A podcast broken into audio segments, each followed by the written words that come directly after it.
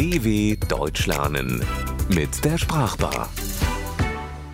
Die Wandlungsfähigkeit von Beleidigungen. Du Armleuchter.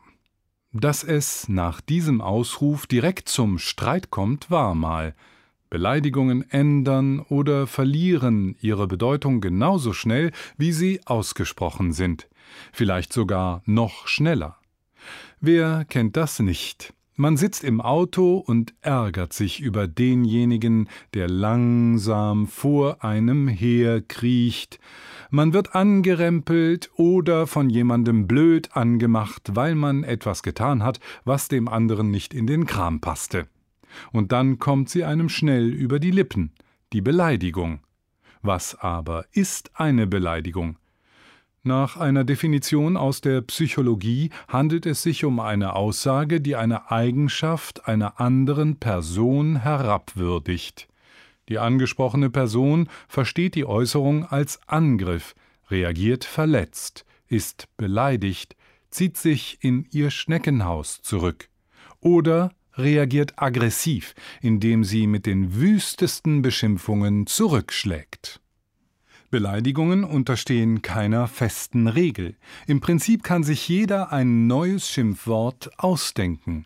Damit das Wort möglichst verletzend wirkt, wird häufig auf abwertende, ordinäre, vulgäre, obszöne Begriffe zurückgegriffen. Sie kommen meist aus der Fäkalsprache oder sind sexueller Art. Beispiele dafür sind etwa Scheiße, Arschloch, Schlampe oder Schlappschwanz. Häufig wird die angegriffene Person auch durch Tierbezeichnungen entmenschlicht, wie beispielsweise bei dumme Sau und Bitch. Oder man unterstellt ihr eine geistige oder körperliche Behinderung. Ein Beispiel Du Spasti hier wird jemand mit einer Person verglichen, die unter spastischen Anfällen leidet. Allerdings gehen auch Beleidigungen mit der Zeit. Manche von ihnen haben nicht mehr den gleichen verletzenden Charakter, den sie früher mal hatten. Das heißt aber nicht, dass sie gänzlich aus dem Sprachgebrauch der Deutschen verschwunden sind.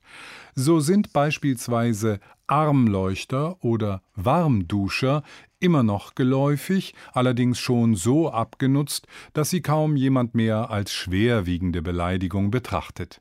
Daher müssen neue Wörter her, die man den anderen an den Kopf werfen kann.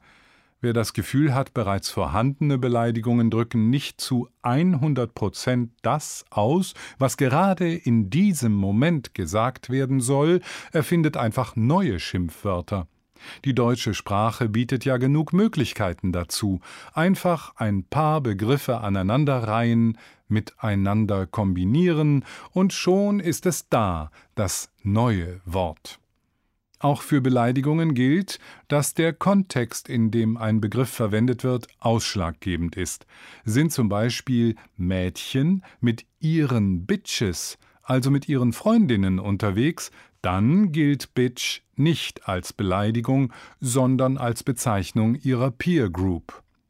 Umgekehrt kann auch ein harmloser Begriff zu einer Beleidigung werden. Sagt etwa eine Mutter zu ihrem Kind Schätzchen, ist das ein liebevoll gemeinter Kosename. Sagt ein Chef so etwas zu einer Mitarbeiterin, ist es eine abwertende und respektlose Bezeichnung. Beleidigungen können auch strafrechtlich verfolgt werden. Das geschieht häufig im Straßenverkehr, wenn Verkehrsteilnehmer ihren Ärger über die Kontrolle an den Polizeibeamtinnen und Polizeibeamten auslassen. Die Bußgelder für solche Beleidigungen können zwischen 150 und 2500 Euro liegen. Wer etwa zu einer Politesse Du Schlampe sagt, weil er sich über ein Knöllchen ärgert, zahlt knapp 2000 Euro. Ob allerdings die Person, die die Beleidigung ausgesprochen hat, juristisch belangt werden kann, hängt von mehreren Faktoren ab, unter anderem davon, ob die Beleidigung mit dem klaren Vorsatz der bewussten Verletzung geäußert wurde. Auch muss das Gegenüber die Beleidigung verstehen. Streng genommen wäre also eine fremdsprachige Beleidigung nicht strafbar. Wer also ungeschoren Frust ablassen will, wäre hier klar im Vorteil. Aber Vorsicht, man kann nie wissen, welche Sprachen das Gegenüber beherrscht.